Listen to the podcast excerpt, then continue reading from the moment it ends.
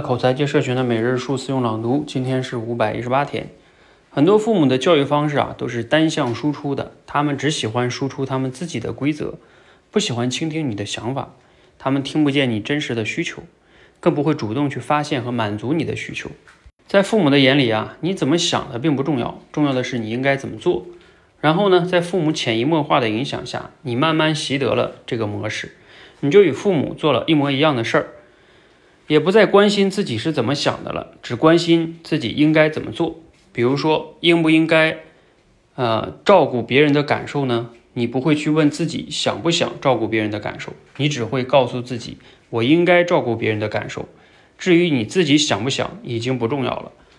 我们小时候是怎么被教育的呢？长大后就会变成什么样子？弱小的你啊，只能选择听从父母的说教，不听话就会给自己带来不好的结果。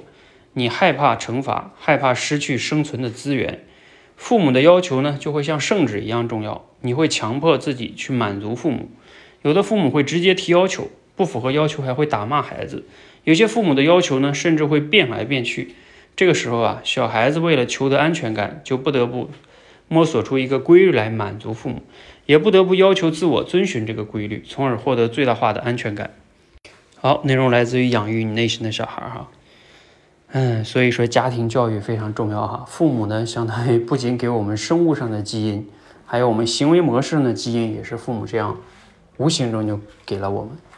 所以有时候我们长大之后啊。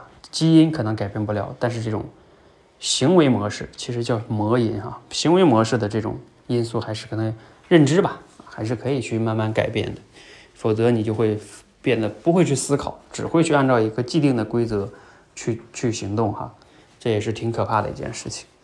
好，希望呢我们都能去不断的成长自己哈，摆脱原生家庭对自己的这种唉一直的影响吧。你想，它已经影响你那么多年了，长大之后。慢慢慢慢的重新调整自己，自己活自己的人生，希望对你有启发。欢迎和我们一起每日数思用朗读，持续的升级认知，练就好口才。